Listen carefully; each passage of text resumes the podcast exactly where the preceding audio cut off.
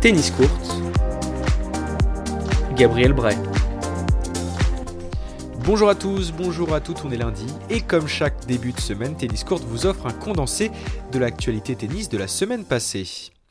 Cinquième titre en carrière pour Nicolas Basilashvili au tournoi ATP de 250 de Munich. Sans perdre le moindre set sur ses cinq matchs disputés, le Géorgien réalise une semaine parfaite. Un deuxième titre en 2021 pour lui après avoir été couronné au Qatar en mars dernier. Sans coach, il poursuit sa route avec uniquement un physio et un coach fitness, mais ça semble lui réussir et le spectre de sa saison 2020 catastrophique semble désormais derrière lui.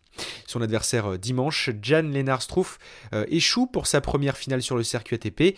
Il n'y aura donc pas de septième vainqueur allemand différent dans l'histoire du tournoi. Au Portugal, le vent a soufflé, mais Ramos Vignolas n'a pas tremblé. L'Espagnol est allé au bout d'une douleur aux adducteurs pour soulever son troisième titre en carrière. 2h42 de match et un ultime tie-break lui auront été nécessaires pour battre le Britannique Cameron Norrie. Et Corentin Moutet, Hugo Humbert, seuls Français engagés dans le tournoi, se sont arrêtés quant à eux en quart de finale. Après Monte Carlo, il y a deux semaines, place à Madrid pour le deuxième Masters 1000 sur terre battue cette saison. Si Nadal s'avance comme le grand favori après son titre à Barcelone, le tableau s'annonce relevé. Retour notamment de Daniel Medvedev qui avait contracté le Covid avant Monaco.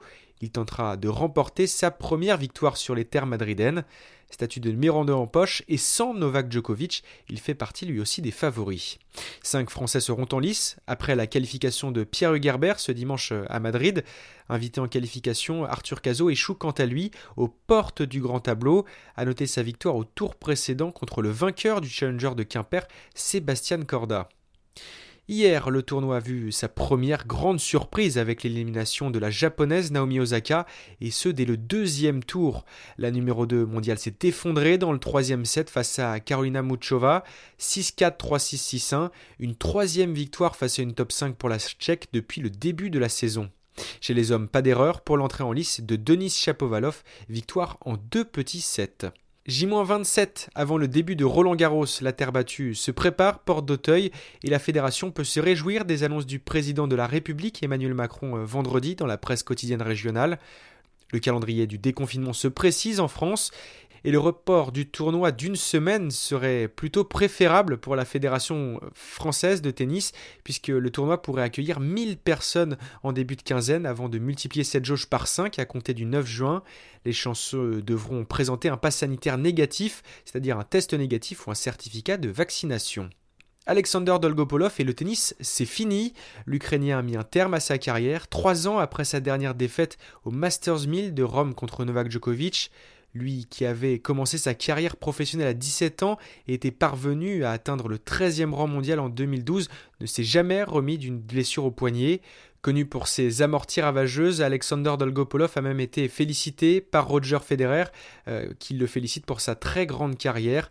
Un grand joueur de la dernière décennie range ses raquettes.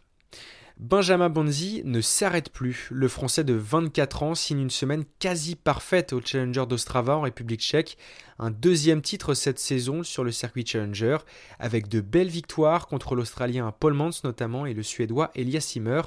115e mondial, son meilleur classement en carrière, il pointe également au 42e rang à la race, deuxième meilleur français derrière Jérémy Chardy.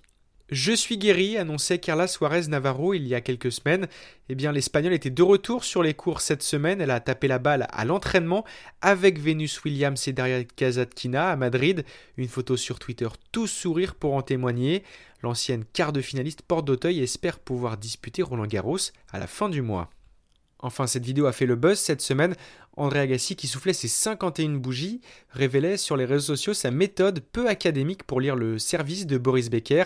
Son grand rival avait un tic, sa langue qui en bougeant de droite à gauche lui permettait de savoir où il allait servir. Trois défaites auront suffi aux joueurs américains pour se régler. Quelques visionnages plus tard, le tic était compris et Agassi gagne. Il remporte 10 des 11 rencontres suivantes. André Agassi a tout de même attendu la fin de leur carrière pour l'annoncer euh, lors de la fête de la bière en Allemagne. Voilà, c'est la fin de ce flash, on espère qu'il vous a plu et que vous savez lire sur la langue de votre adversaire pour perfer cet été. D'ici là, je vous souhaite une très bonne journée et vive la balle jaune.